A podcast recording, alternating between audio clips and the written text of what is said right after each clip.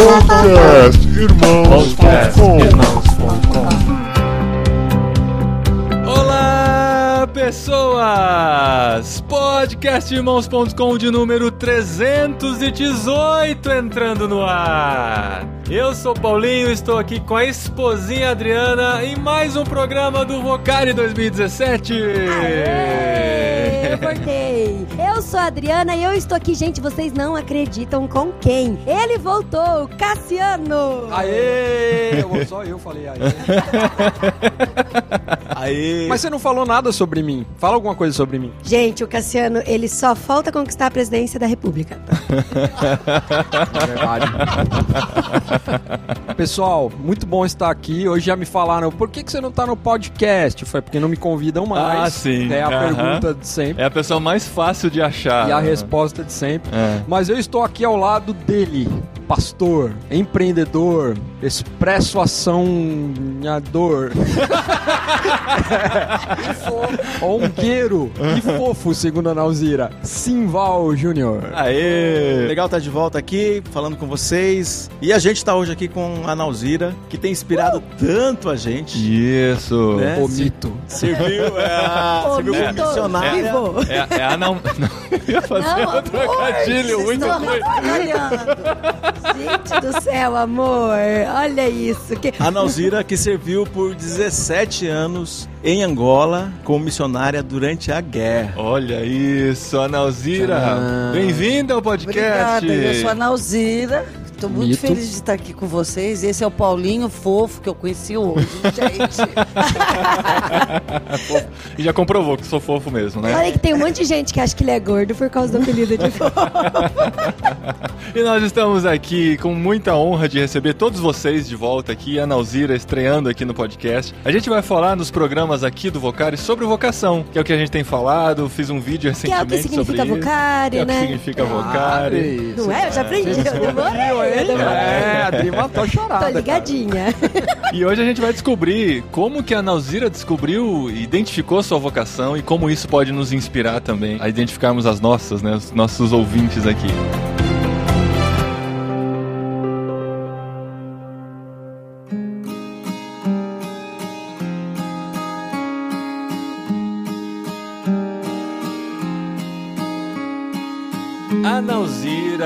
Que prazer ter você aqui com a gente. A gente já se encontrou em alguns eventos, pouco conversou e muita gente acaba conversando e pedindo, grava com a Analzira, ela tem histórias incríveis. Então a gente quer ouvir de você hoje um pouquinho da sua história, da sua vocação e a gente quer que você inspire essa geração que está nos ouvindo aqui a se envolver, a ver como pode ser útil no reino. A gente tem tanta coisa para fazer, né? Então eu quero começar perguntando como é que tudo começou na sua vida. De onde surgiu o seu chamado? Como você descobriu sua vocação? Compartilha com a gente aqui no podcast. Bom, eu venho de uma família umbandista e como foi tudo muito radical na minha vida, os milagres aconteceram de forma maravilhosa. Eu fiquei muito assim louca com esse Deus. Eu falei, gente, que amor é esse e tal. Quando eu dizia que queria ser missionária, ninguém acreditava, porque eu era muito zoeira, eu era muito brincalhona, né? Então ninguém nunca me levou muito a sério. Aí eu fui pro seminário e eu sei que lá Deus foi falando, a turma fala, ai, como é que eu sei, né? que Deus tem pra mim. Como que a turma fala? Ai, Nauzira. Como é que eu sei, né? Eu falo assim, fofo. É o dia a dia, né? Você orando, você buscando a Deus. E nas pequenas coisas do dia a dia, Deus vai falando. Amigos, eventos. Leia sobre missões, leia livros. Você vai, fica em sites, vai em eventos. E eu fuçava tudo. E Deus foi falando comigo. E eu falei, chegou minha hora. Só que nem todos entenderam, eu fui sozinha. Então foi muito difícil. Isso, isso é uma coisa. sozinha na África. Então, é- é, ela já tá contando, adiantando bem a história, né? Isso, isso em que ano, Ana? Que ano que você foi? É, isso em 85, né? 85 aí. Isso é muito interessante. A gente fala sobre vocação, inclusive um vídeo que eu fiz esses dias aí, eu falei sobre algumas dicas pra você identificar a sua vocação. E até falei uma assim que é importante que as outras pessoas reconheçam em você essa vocação, mas isso também não é fundamental se Não, você nem tiver certeza é. do seu Uhum, chamado. exato. E você enfrentou essa dificuldade. Você sentiu Deus te levando pra África, mas ninguém concordava com E isso. também, às vezes, a galera pensa assim: ai, quando as portas se abrem é de Deus. Não, eu vejo muita gente aí que a porta se abriu, mas eu vejo que ele não é chamado. não tem chamada missionária. olha só. Então, porta aberta não significa que Deus está te chamando. Ter dinheiro Porta- significa que Deus tá te chamando? Não, não. Dinheiro. Não mesmo. E porta fechada não significa que Deus te fechou. Porque para mim se fecharam. Uhum. Então você tem que ter comunhão com Deus, aquela sensibilidade de sentir, Deus, o que, que eu faço agora? Então dificuldade não é critério, dificuldade não é indicativo e nem facilidade, né? Recentemente estava conversando com, com um amigo e ele me dizendo sobre a oportunidade que ele tinha de trabalho para fazer alguma coisa fora do Brasil. E ele estava indeciso e a, a conversa era, era basicamente financeira da parte dele para mim. E eu falei para ele: olha, Mamão oferece tudo isso. Ele vai oferecer toda a grana que você precisa. Né? E aí, na hora que ele deu aquela parada, eu falei: então você precisa olhar para outras, para outros lados. Porque se você olhar para isso, você vai dizer: ah, Deus está respondendo porque eu vou ter uma condição financeira muito boa. E a gente percebe na- que na missão também essa, essa leitura é, é verdadeira. Eu acho que eu- na hora é uma série de coisas. Agora, isso que você falou, eu acho super importante. A comunidade dar testemunho de você. Timóteo, a turma dava testemunho de Timóteo. Não, eu sei quem é Timóteo. Cara, é bom. Paulo, leva esse cara. E às vezes tem gente, ah, eu quero ir pro Nepal, ah, eu quero ir pra Cazaquistão, não sei o quê. Mas ninguém reconhece que você. E eu falo sempre assim, aquele velho chavão, é chavão, mas é importante. Se você não é bênção onde está, você não vai ser. Onde você vai? Só pensando nesse tema aí do reconhecimento da, pela comunidade, né? Na verdade, eu fico pensando que um indicativo, né, do chamado de Deus é se a comunidade quiser que o cara fique, né? Não que ele vá embora. é verdade. Porque é aquele cara que ele serve, né, no contexto da comunidade, Ele ele, é querido falta. ali, ele vai fazer falta, né? Então, acho que é um sinal, um sinal a mais, né, do chamado de Deus é se eles não querem que ele saia de lá, né? Não o contrário. Não, eu digo quando eu falo comunidade, você entendeu? É assim, da comunidade reconhecer que essa pessoa, como diz o Ed, Deus pôs um X nessa pessoa. É, exatamente, é bênção, é bênção ali onde tá, né? É, o, o Ronaldo fala, né? Não envie pra longe quem não é bênção perto, né? Então é isso mesmo. Porque muita gente, muita gente mesmo que fala quero ir para lugares exóticos, não está fazendo nada onde está. Uhum. Então eu não acredito muito nesses chamados assim. E você foi pra África, pra Angola, né? Angola. Angola é na, é na África. Isso, sei. Mas eu, eu, eu especifiquei, tá? Eu fiz o Olha só, e essa não veio da minha boca, hein? Tá vendo? Eu fiz um teste esses dias do Facebook, eu acertei 23 das 23 perguntas de geografia. Então, Muito bom. Ah, Sim, mas aí veio um comentário de um monte de gente falando que também acertou tudo. Então esse teste não é lá tão confiável assim. É a linda, minha filha de 5 anos, acertou. então você foi pra Angola, na África, mas você tinha feito seminário e foi trabalhar como enfermeira? E Eu você já fiz tinha uma enfermagem formação? também. Ah. Eu era noiva. Conheci o noivo, inclusive, num curso eh, na, na Antioquia, né? Pra, pra missões. Antioquia, missões É. Antioquia, tá? Eu Não, fui não- da a primeira turma de CPM, quando a Antioquia chegou em São Paulo, né? E foi interessante, porque agora nós estávamos falando aqui, o melhor lugar do mundo pra gente é onde Deus quer que a gente. Porque às vezes o cara fala, Deus me livre ir pra Índia, Deus me livre pra Amazônia. Mas é, pra mim o melhor lugar do mundo era na Angola, embaixo de bombardeiro, No meio melhor da guerra, né? É porque eu tô dizendo isso. Na ocasião, quando eu não tinha como ir, não rolava. Aí um pastorzinho de lá, muito simples, me conheceu no Congresso Brasileiro de Evangelismo em 83. E ele me convidou, falou: "Eu vou batalhar para você ir". Eu falei: "Pastor, ó, não tá dando". E ele começou a tentar, tentar meu visto, porque país comunista tem que vir o convite, tem que ter um todo um procedimento, um trâmite. Como não saía também lá, falei: "Tá vendo? Ninguém me quer. Não sai visto, não, não rola". Aí o Shed me indicou numa missão que estava entrando no Brasil, que é hoje a MIAF. Então eu fui a primeira missionária da MIAF. A MIAF estava entrando aqui e o cara se hospedou na casa do Shed, o, Dr. Peter Stan. Então ele falou assim: "Eu preciso que você me indique dois jovens para ir agora para os Estados Unidos". Da hora. Nossa, que Aí da a hora. fofa ia ficar em Nova York, sabe? Ai, gente, que coisa chata. Olha, eu quero pra missão, mas eu quero ir pra Nova York. E Minha quantos mãe anos você adorou. tinha nessa idade? É nessa, eu Quantos anos você 23. tinha nessa idade? Vai.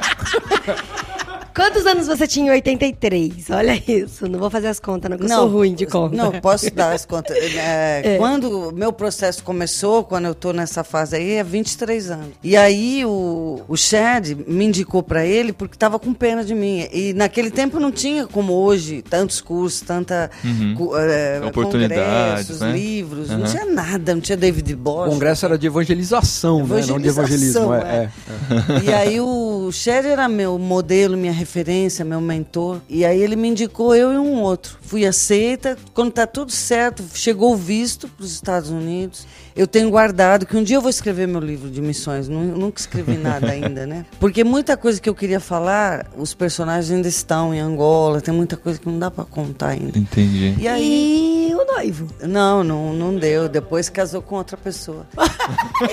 Enfim, pronto. Mas o interessante é que essa história do Dr. Shed, porque minha mãe ficou super feliz. Então você pode pensar assim, é de Deus, que eu ouço muito. Pra ir pra Nova York. É de Deus. É, é, entendeu? Ir pra Nova York, né? É, de Deus. É, e que vai- vai ganhar bem. Minha mãe dizia, ai, com americanos, né? É, aí vai. Só que quando é, tô com tudo na mão, eu guardo lá é, a carteirinha da missão, sabe? Tudo. Da Miaf? Da MIAF, conta aberta em Nova York, tudo. Tudo certinho, naquela semana chegou meu visto para Angola. Hum. E aí eu falei, doutor Shed, eu vou para Angola, porque ali é minha paixão, ali foi... Eu não tive nenhuma dúvida de trocar Nova York pelo AMBO. Então eu fui pro AMBO.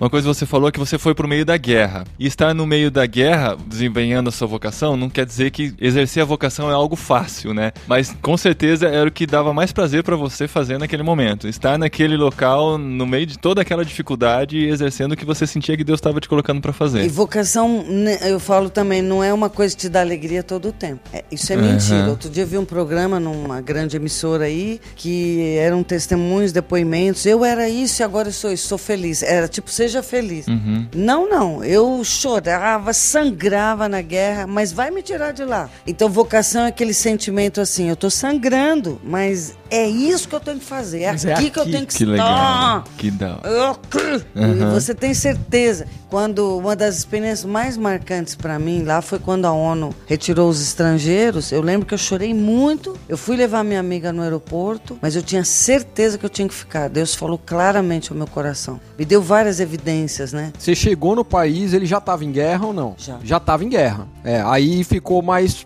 punk, assim, A ficou guerra mais... começou em 61 Aham. pela independência, né? Então teve primeira, são duas guerras, a guerra de independência, é, que os movimentos de independência é, expulsaram os portugueses. Em 75 os portugueses saíram, veio a independência. Com a independência eles não se entenderam sobre quem assumia o poder, os movimentos. Então a UMPLA conseguiu a ajuda da Rússia e a UNITA dos Estados Unidos. Aí Angola entrou na Guerra Fria. E aí a partir de 75 começa outra guerra, então eu chego em 85 assim, no auge da guerra. A guerra Dez anos de guerra já. 10 anos, ela terminou em 2002. Uau, cara. Só que quando eu chego é quando a guerra começa a entrar nas cidades. Porque até lá, até os anos 76, Tava só na zona rural. é, 76, desculpa. 86, 86. 87, ela estava só na, na zona rural. Aí ela come, a UNITA começa a conquistar cidades. E aí, em 92, ela conquistou a minha cidade, que era a segunda cidade do país. Ela, assim, tipo, a- como tá hoje, Alepo, foi eh, ganhando tudo. Aí a coisa foi ficando incontrolável. né? Aí você foi levar sua amiga pro aeroporto. É que eu te interrompi naquela hora. É, aí eu pedi um- vários sinais para Deus, assim.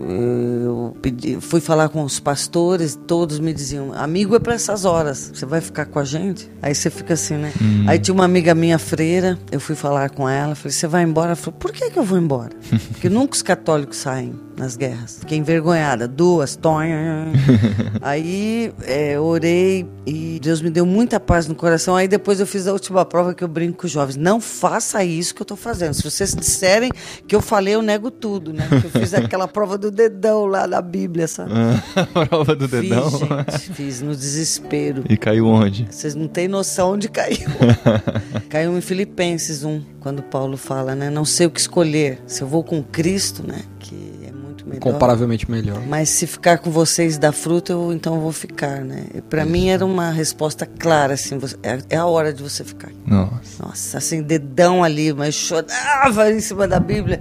E aí vou no aeroporto, o comandante da ONU, vamos depressa, todo mundo tal. Eu falei, não, é só ela. E só lá que eu avisei a pessoa que eu não ia. Ela, Ana, entra aí. E aí voltei assim, tipo, É sabe, mas morrendo por dentro quando o avião sobe assim. A última esperança Então, de sair. vocação não é você ficar, ai, glória a Deus, gente. Então, É, não é não. então a ONU tinha, tinha evacuado os, os estrangeiros e outros missionários estavam indo embora ali e você. Ficou eu e uma alemã, uma missionária alemã. Porque eu estava a 800 quilômetros da capital, a embaixada brasileira. Todos os brasileiros se apresentem, não sei, eu falei, fofo, eu tô 800 quilômetros da capital, né? É, mas era para eu ficar. E esse, esse fato, o fato de ficar lá foi determinante, mudou meu ministério totalmente. Então, Ana, só para pontuar uma coisa aqui que é importante, que a gente tem repetido muito, né? Que você já falou, não é sinal de que a gente tá no trilho da nossa vocação se tá tudo bem. Não. Né? Isso não é, não é prova de que estamos no trilho da vocação. Porque é difícil isso, né? As pessoas entenderem. O sinal hoje de que eu tô no caminho certo é que eu tô me sentindo bem, né? Que tá tudo bem, tô me sentindo bem, então tá tudo, eu tô em paz, né? Então não é, não é isso. A minha mãe mesmo falou: "Você é mulher, você tem que ficar porque ele quer ficar". É, era outro critério. Eu tenho que obedecer e me casar e ficar, que ele não quis ir depois. Na última ele, hora. ele que você tá falando é o noivo. O noivo, é. Então há várias coisas que aconteceram comigo. Então tudo eu caminhava, eu tava contra a maré mesmo. Tava remando contra, uhum. sozinha mesmo. E teve situações na minha vida missionária, lá no meio de toda aquela confusão, retirando cargas, quando a junta mandou a sorveteria, porque aí depois de cinco anos a junta entrou na minha vida e foi uma bênção que foi na hora certa, a hora que eu estava já em situação desesperadora, não teria mais condição de ficar lá só. E aí os pastores angolanos falaram com o pastor e a junta me adotou, foi uma bênção. Então aí a junta manda uma sorveteria que nós montamos lá, lanchonete, vários projetos de desenvolvimento, geração de renda. E para tirar isso aí foram três meses e Porto corre, vai e vem, nada, nada. Tinha muita, muito saque por causa da guerra, né? Na capital. E eu lembro que no, no auge de todo aquele sofrimento, alguém disse assim, Alzira, só você não vê que não é de Deus isso aí. Não vai sair isso aí, isso aí já roubaram tudo, já levaram tudo. Então era assim, a turma fala, ai, missionário é forte.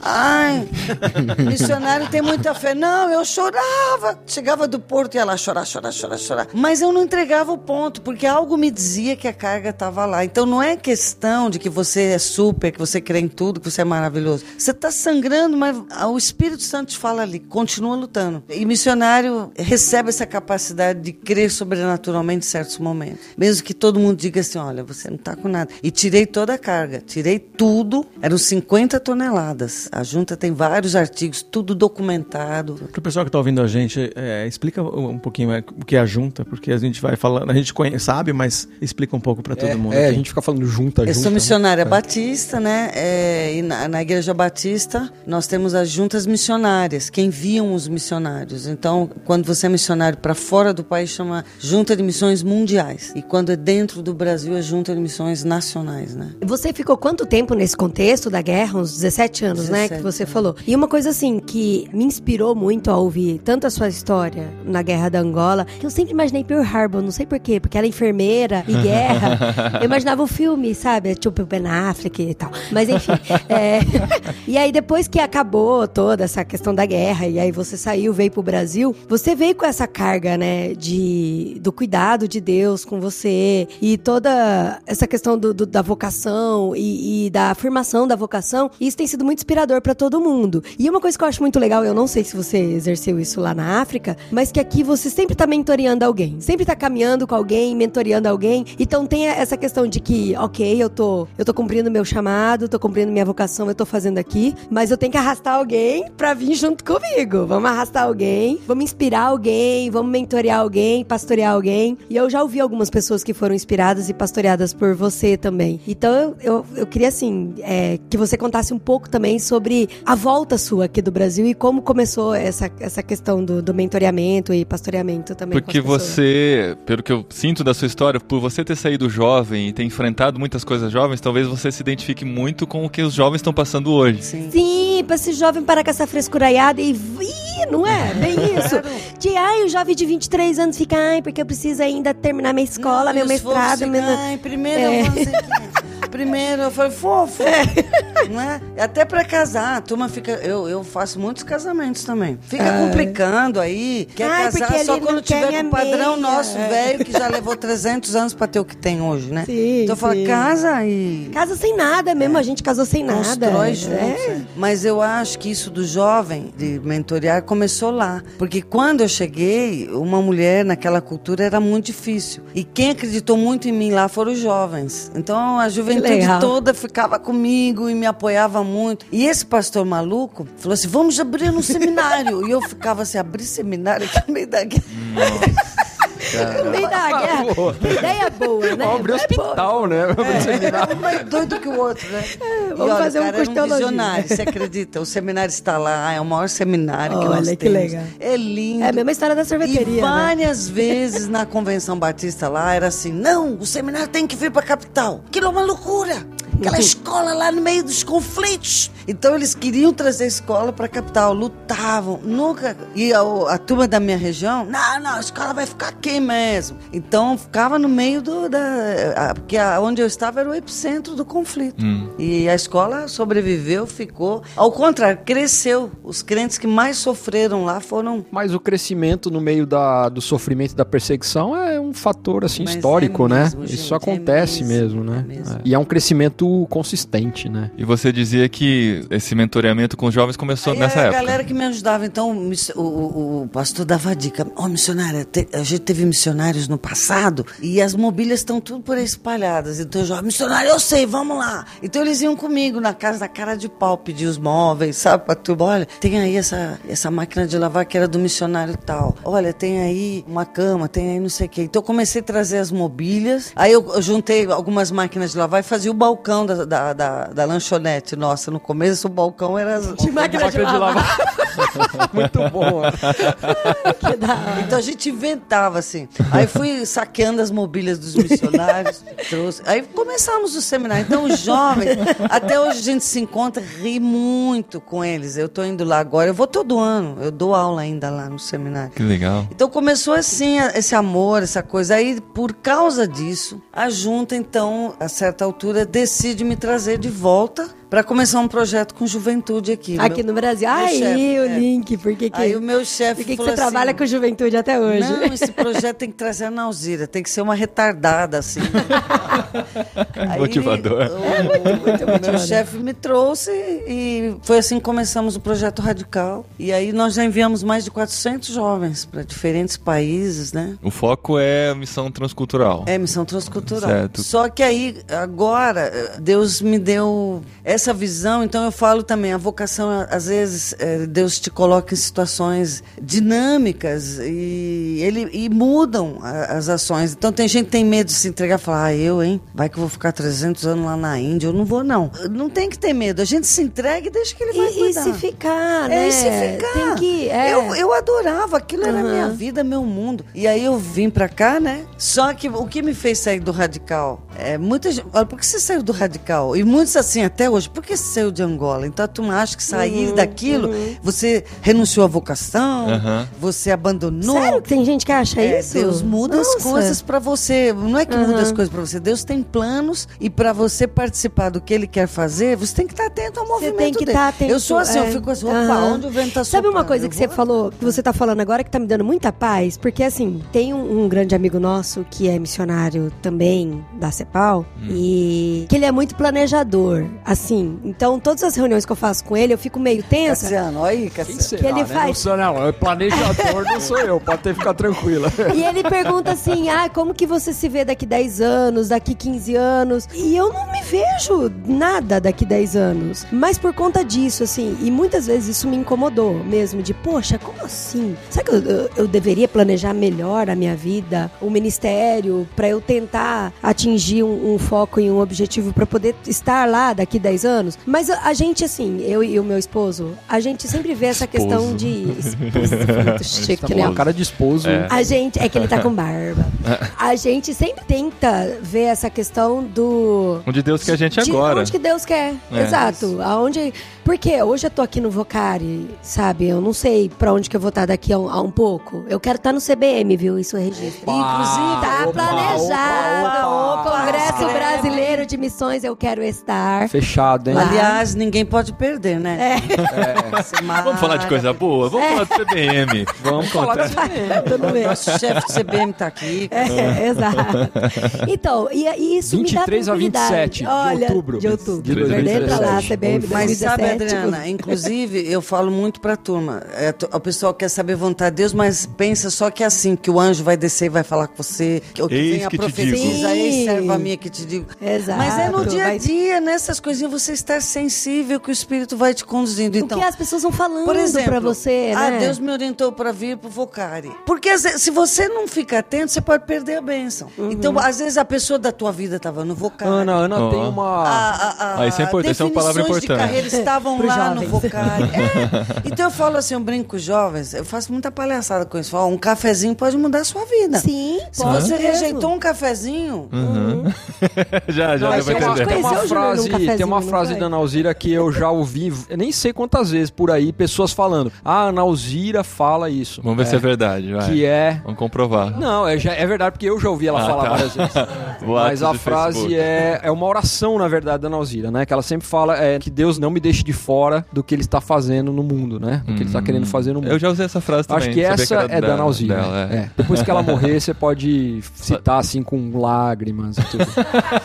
Mas o, a questão é essa mesmo, é fazer a pergunta certa, né? Dizer, Deus, eu não quero ficar de fora, só tá fazendo alguma coisa e eu quero estar nisso daí. Né? E E aí o Cassiano ligado. que eu diga, né? Diretor de todas as organizações Tem, possíveis. se tiver coisa pra ser diretor, gente, manda pra mim que eu, eu tô, tô dentro. Então, eu- eu- quando, eu- quando a gente entra nesse assunto, eu sempre lembro da. Eu fico pensando naquele pessoal. A gente tem a história de Gideão. Chega uma hora que ele começa a dispensar o pessoal. Eu fico imaginando aquele pessoal que voltou pra casa. Aham. Ele chega em casa e o, o filho dele pergunta: Ué, pai, você não foi pra guerra? Eu fui, mas. é, Não rolou. Não rolou, não, aí- rolou. E daqui a pouco Eu não chega. tava me sentindo, daí- eu não tava me sentindo Isso, bem, eu não, tava. né, fiquei- é, Eu não, ti- não tive eu paz. não tive paz de ficar na guerra. Depois de, três, depois de duas, três semanas, chega a história de que a guerra aconteceu e Israel venceu. E o cara não tava lá. E o cara não tava lá. É. Como é que o menino de 12 anos olha pro pai, ou, "Ô, pai, você falou que não ia ter guerra e você voltou e teve guerra, o pessoal ganhou e você não foi. Então eu vejo muita gente arrependido depois de 5, 6, 10 anos que ele, Deus tinha me falado pra eu fazer uma coisa, eu não fiz e tal. E, e essa, essa é a parada, essa é a sensação do, do povo que saiu naquela guerra lá de Gideão. É essa história aí que eu uso como paralelo pra conversar com a galera. Eu sempre lembro daquele filme do William Wallace lá, do Oh, aquele filme é Coração bom. Valente. Coração Valente, que é muito legal, porque ele tá lá no cavalo, né? E os caras estão na guerra lá e eles vão perder, porque eles são um número muito menor e é certeza que eles vão perder, impossível ganhar, né? E aí ele fala, né? Ele fala aquele discurso, né? Quem quiser ir pra casa, pode ir pra casa. Quem quiser ir né? para suas Tranquilo. Ir esposas, para sua suas esposa. famílias, eu não vou culpar vocês e tal. É, vocês podem ir, mas ele falou, mas tem uma coisa, daqui uns anos, vocês vão estar velhinhos e tal, e vocês vão estar no leito de morte, né? Vocês vão estar prestes a morrer. E aí eu garanto que vocês vão lembrar desse dia aqui e vocês vão querer poder voltar atrás e, E não vai morrer lutando é. comigo aqui hoje. Uhum. Cara, é, é profundo o negócio. Porque é isso, quer dizer, você pode não participar e viver a sua vida lá, mas vale mais a pena participar do que, do que Deus quer fazer.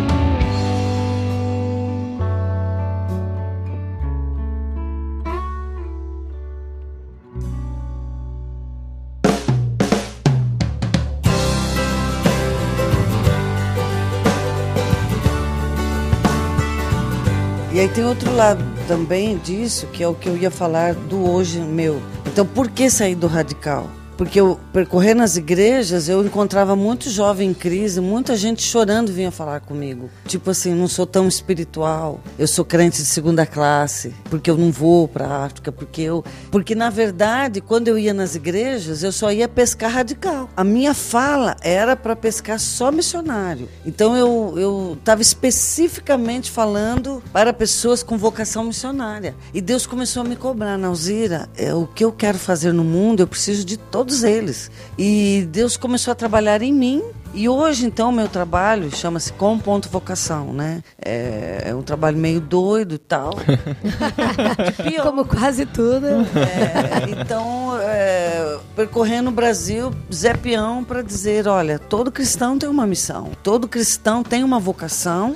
Você precisa descobrir aonde é. Sim, e a toda sua, pessoa. E a você gente descobrir nasceu, o né? que Deus tem para você, qual é a sua parte no projeto de Deus e se disponibilizar com seus dons, talentos e vamos lá. Agora, se é vocação missionária, não fuja, Deus vai usar você. Então, não, não importa se é vocação missionária ou vocação para outra atividade que fique no Brasil ou na sua cidade, mas todo cristão é chamado por Deus. Né? E como é que você vê o protagonismo jovem hoje na- nas missões, nessa descoberta da vocação? Eu vi que você comemorou bastante que a junta mandou o Matheus aqui, um jovem, Ah, para olha o Matheus participar participando do podcast. E Fala um oi aí, Matheus.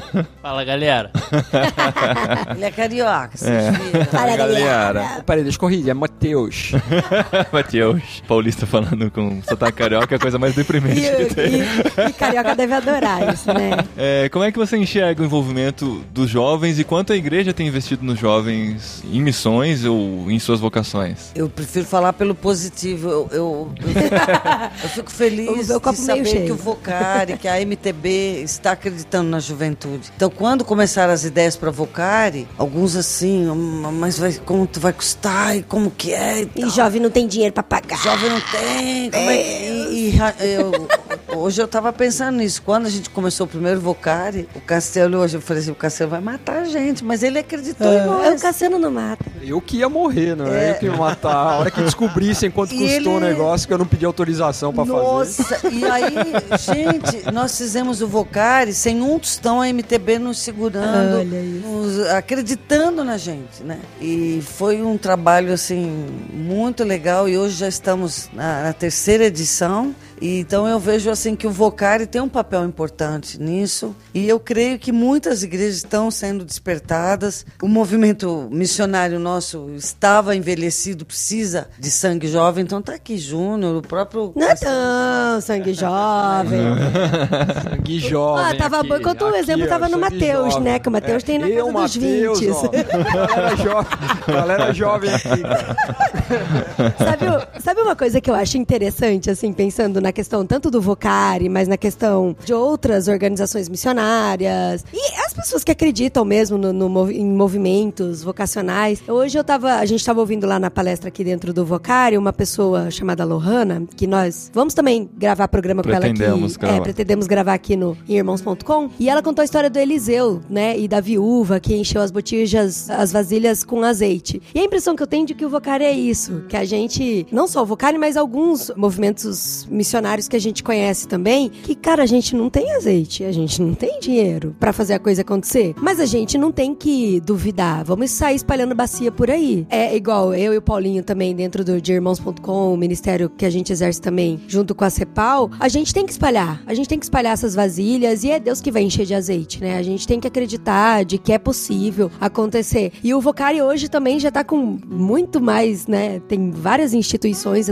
que agregaram nesse último ano também. E tá aí, acontecendo, não acabou, não morreu. E o movimento continua, né? É, e eu falo pro jovem, ele vai ter mais crédito e muita gente vai referendar o trabalho dele se ele também fizer a sua parte. É mostrar trabalho, é trabalhar, ser sério. E eu conheço muita gente boa por aí. Eu tenho acompanhado vários. Às vezes é engraçado, eu queria fazer algumas coisas, não consigo, algumas importantes, porque priorizo dar tempo para muitos jovens. Então eu sempre, nunca nego, sabe? Alguém que fala, ai Ana, preciso tomar um café para conversar. Então eu acompanho vários, vários, né? É o valor do relacionamento em todo o processo, né? Sem o relacionamento não vai acontecer nada. Uma coisa interessante é, é perceber que a Ana Alzira vai contando as diferentes fases de ministério, né, e percebeu um foco na hora que começa a falar da juventude, uma hora com radical, uma hora a vocação é, é abrangente, e trabalhando essa, essas diferentes fases, mas compreendendo uma faixa etária importante na mobilização dessas pessoas para se colocarem de alguma forma na missão de Deus. né, de ver- Na verdade, a intenção, quando você fala lá em Angola, os jovens também se aproximavam, então tem uma faixa etária específica que estava no seu, na sua trajetória o tempo todo. Né? Exatamente, é, exatamente. Eu acho muito legal isso que você falou, o negócio do café, porque a gente tá. Café que a gente se Do conheceu. café. Ele- Não, é, eu acho que foi. Eu acho que eu te conheci também. Eu conheço muitas pessoas tomando café porque eu tomo café o tempo todo. Pois é.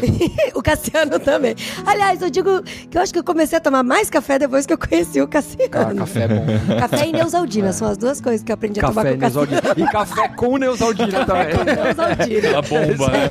É verdade. E a gente tá numa pegada agora, eu e o Paulinho, numa vibe assim, e mais com as pessoas que a gente tá conhecendo, dessa questão relacional. Porque se a gente quer aprender, igual você falou, vai no Google, vai na internet, vai fazer um seminário, vai fazer curso de teologia, vai ler muito livro e muito, muito mais a Bíblia, vai ouvir o que o Espírito Santo tem te dizer. Mas experiência a gente ganha é no relacionamento, é no cafezinho, é na lanchonete, é comendo um lanchinho. Tá bebendo chopp. Amor, Não. você não vai deixar. Você vai ter que cortar. Tomando... Então tá, tu pode falar, tomando uma branquinha, vai ter que cortar. Vai ter que cortar agora. o Cassiano falou. Vai ter que cortar. Porque ninguém nunca fez amizade é aquela... tomando leite, não, né? Branquinha, gente, branquinha é aquele H2O. É aquele H2O lemoneto. É branquinha.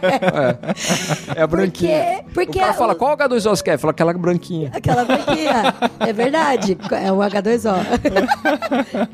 e a gente cresce muito com os relacionamentos, com as experiências. A gente se inspira muito, né, nos relacionamentos. Então, assim, eu acho que a gente tem que incentivar também a galera que tá ouvindo a gente, que a gente tem que sair para tomar café com o pessoal, para inspirar, para conversar. Sim. E assim como você para para sair, para tomar um café e conversar, pra gente se unir mesmo, né? Pra gente sempre sentar e conversar, inspirar e investir, né, na vida das pessoas. E esse investimento às vezes não volta, às vezes você às vezes você investe na vida, é conversa, toma um café com a pessoa, toma dois, toma três, quatro, e quando você vê a pessoa não quer nada, e você não tem que olhar falando, putz, que perda de tempo. Tempo perdido, Isso, né? E não, você tem que continuar investindo, né?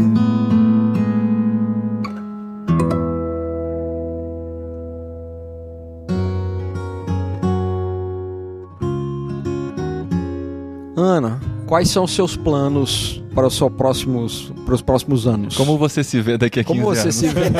Não, é sério. Quais são os seus planos? Assim, o que você gostaria de fazer nessa fase da sua vida agora? Quais que são que tem teus no sonhos? coração? Se eu falasse totalmente o que eu tenho, tem gente que pensa assim, ai, tá deprimido. É, não- é, mas eu sou verdadeira, eu falo mesmo o que eu tenho no meu coração. Então, na verdade, vendo tudo como está, é, às vezes eu falo, Senhor, olha, eu tô pronta, a hora que o Senhor quiser, eu acho que já trabalhei. Eu gostaria de ir com Jesus. Eu tô falando agora, assim, sinceramente. Eu queria ir com Jesus, acho a vida boa tal, mas eu acho muito melhor estar com ele. Pô, mas dá pra esperar mais um pouquinho, né? Fala Pelo menos o CVM, né? O Dr. Shed, o Dr. Shed esperou até agora há pouco. Você, Não, você, então, não, você já tá querendo ir. Tá vendo? já, eu não pô. falei? Vocês Pô, perguntaram. Eu, não aguenta, né? eu falo assim: é que os crentes falam que o céu é bom, que não sei o que, mas ninguém quer ir.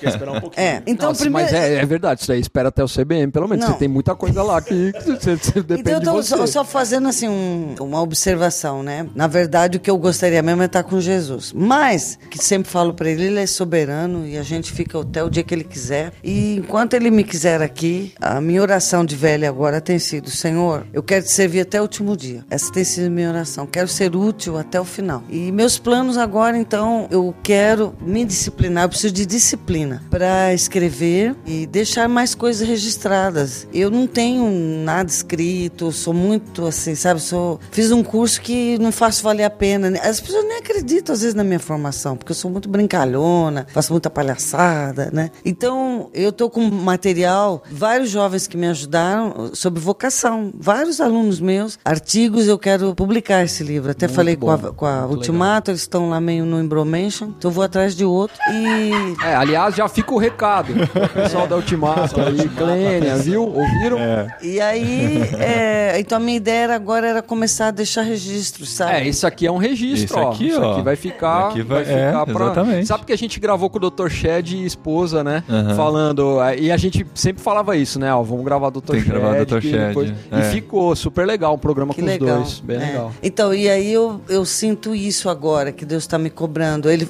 é como você falou uma coisa, é, de fases, assim, você vai, você tá na vibe, no maior gás, fui. Depois você vive um tempo de treinar outros. E acho que hoje o meu tempo não é só, não é ficar no treinamento, porque é é uma pilha grande também. Hoje a minha pilha é mais na docência e mentoria, sabe? Véia que acompanha e dá ordem. Ó, você aí, faz isso. E hoje mesmo, agora há pouco lá com o Leandro, não, cala a boca, fica aí, não sei o quê. Então eu brinco muito com a turma. Não, vamos obedecer. então é uma palhaçada, assim. Hoje de ser aquele velho que tá junto com a galera. E eu gosto disso, sou do conselho gestor do Vocari. Então, Olha, do Conselho Gestor do CBM. Essa mulher trabalha muito, gente. Fala nisso, eu fiquei sabendo uma história. Não sei se é verdade. Foi você que deu o nome do Vocari? fui eu. Ah! Nauzira é a mãe do Vocari. A mãe, a dona é, Vocari. A dona Vocari. Nós fizemos Senhora concurso e vieram mil nomes, nada. Não rolava, lembra? Fez um concurso, veio mil Não nomes. rolava, não rolava. Ah, vai o meu mesmo. Mas já tava escolhido. né, tava então. Eu tinha, mas tinha. Eu falei, eu não vou falar, é muito óbvio, mas eu gostava dele. Aí eu, Vocari. Aí todo Aí mundo. todo mundo, é isso aí. Ah, que É, foi legal. isso mesmo. É, o meu perdeu. Ah, Qual que era o seu? Vamos ver. Alguém vou pode falar. usar? Não, fala, fala, Cassiano. Vocês vão falar, é óbvio que perdeu. CBM, CBM New. É. New Generation. Não, o pior, cara, o pior é que o nome era CBM Jovem mesmo. Aí a gente falou, não, gente, desculpa aí, mas não vai dar pra ficar esse não. É, ia vir 30 pessoas, cara. A gente e a Nauzira. E assim, então só pra gente terminar, vamos confirmar a divulgação do CBM em setembro. É. Água de outubro, Lindóia. outubro. Olha, gente, é o seguinte. Não vai setembro. Eu quero falar não. uma coisa aqui. Quem não for vai perder a salvação. Vai perder a Vai, benção, pelo vai. menos. Vai, não vai encontrar Nauzira no céu. É, 23 a 27 de outubro É o Congresso 2017. Brasileiro de Missões. Michael Goin, esse Patrick Lai, vai, vai só gente É, o cara, o cara de Business as Mission no, no mundo Uhum. é, vai estar lá. O Michael Goring fala de igreja missional. E assim, são dezenas de, de oficinas. Não tem como você ter algum interesse em missões e não estar no CBN. Não participar do CBM. E ele acontece a cada três anos. Cada três anos. Olha isso. É, o tema é realidades que não podemos ignorar. Muito bom. cbm2017.org.br. É isso aí. Beleza, gente. Se inscreva, todo mundo aqui vai estar lá. Vai estar, Júnior? Não. Quase todo mundo aqui vai estar lá. todo mundo aqui vai estar lá e a gente se encontra lá no CBM, então, Alzira. Muito obrigado por seu tempo aqui com a Não gente, por compartilhar ter a sua últimas história. palavras? Já vai se despedir mesmo? Já tá indo pra eternidade?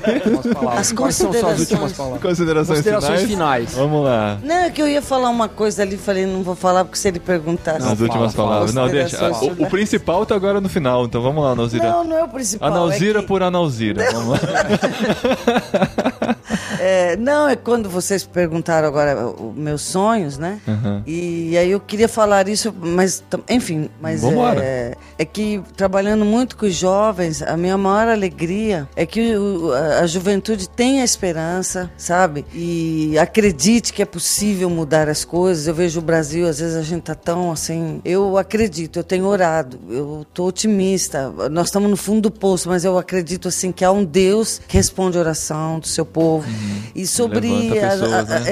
é, e sobre nossas vidas e tudo, minha palavra era para o jovem, é, é cada um fazer valer mesmo sua vida aqui. Eu gosto muito, no, no último vocário, o Maurício pôs um, um vídeo, às vezes eu, eu uso também, que eu gosto muito daquela música da Beyoncé, quando ela fala, que ela cantou na- nas Nações Unidas no dia do voluntariado. E a letra é linda, a letra fala assim, eu estava aqui, eu amei, eu abracei, eu vivi e eu deixei a minha marca. Então a música fala assim, eu, quando eu partir daqui, ela diz, o dia que eu sair daqui, eu quero deixar a minha marca, né? Então sempre eu penso nisso, o dia que eu partir, eu quero que lembrem de mim assim, ah, aquela velha nauseira fez alguma coisa aí. A velha maluca. Então, que o pessoal, cada um tenha essa visão também. Eu quero deixar minha marca. Uma frase que eu brinco muito também é: não estou no mundo a passeio, né? Eu tenho uma missão a cumprir. Então ninguém veio a passeio no mundo. Então que cada um de nós deixe uma marca e justifique nossa presença aqui no planeta, né? E a gente termina aqui esse podcast com a música da Beyoncé que vai subindo aí ao fundo. Ai, Olha aí. Ai. podia pôr mesmo, Vai, vai, gente. vai, vai, não, ela é linda. Ai, vai pôr. Tá rolando, ó. As pessoas já estão ouvindo, olha aí, ó. say I lived each day until I died and know that I meant something in somebody's life. The hearts I have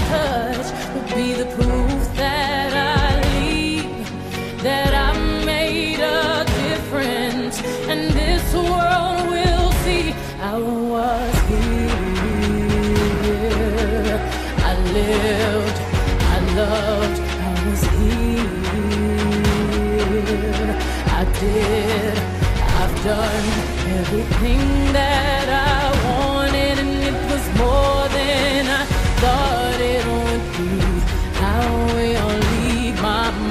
so everyone will know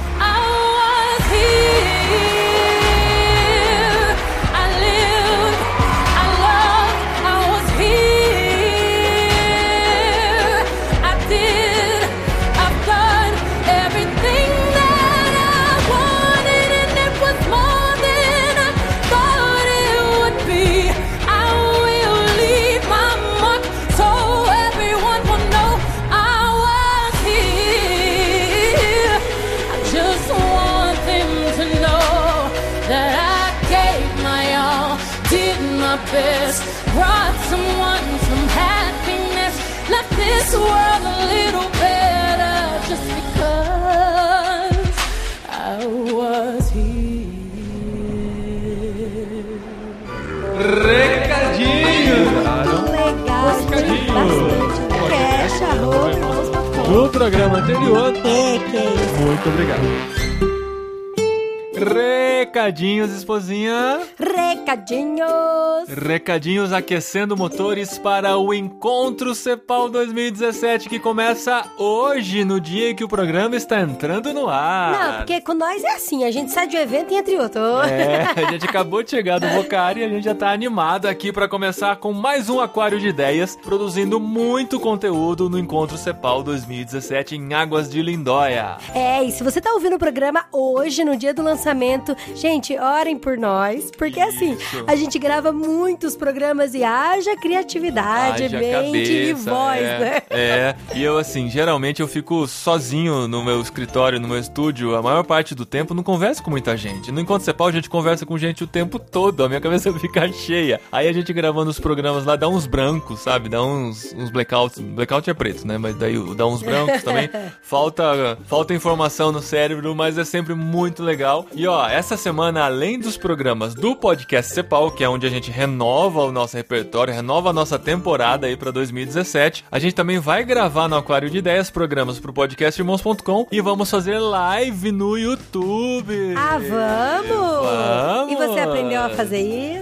Sim! Só foi participar de uma aí que agora você É. acha que consegue? Vamos fazer live sim, ao vivo, claro, né? Live ao vivo do Aquário de Ideias no Encontro Cepal para responder suas perguntas, para conversar com vocês. E nós teremos lá também, participando dessa programação, o Danilo do Aleluia Bells. Olha isso! Pra você que não conhece, eu acho que todo mundo conhece, né? A gente fala sempre Porque aqui. tem o coletivo Aleluia aqui dentro de irmãos.com, que são Isso. vídeos bem legais, viu? Fica de olho nas nossas redes sociais, no Facebook de irmãos.com, que é irmãos.com barra Facebook, no Instagram de irmãos.com, que é irmãos.com barra Instagram, isso é um redirecionamento, né? Você vai cair direto lá pra você assinar e ter acesso às nossas redes sociais. E no Telegram também, irmãos.com barra Telegram, você participa do grupo, você vai ser notificado de tudo que acontece no Aquário de Ideias do Encontro Cepal nesta semana aqui. Sim, gente, participe do Telegram porque é tão legal. A gente coloca pautas, grupos de discussões e aí vocês ajudam a gente também com isso, né? A ter ideias e tal. Isso, participe com a gente. Se você ainda não faz parte da lista de transmissão do WhatsApp também, você tem aí no post que número você deve adicionar e mandar uma mensagem para receber as nossas notificações. E assim, faça de tudo para ficar perto da gente, para seguir melhor a gente. No Facebook, coloque para ver com prioridade as nossas postagens, aquela coisa. Então a gente se perde no meio de tanta informação lá. E no YouTube também, youtube.com/barra Paulinho de.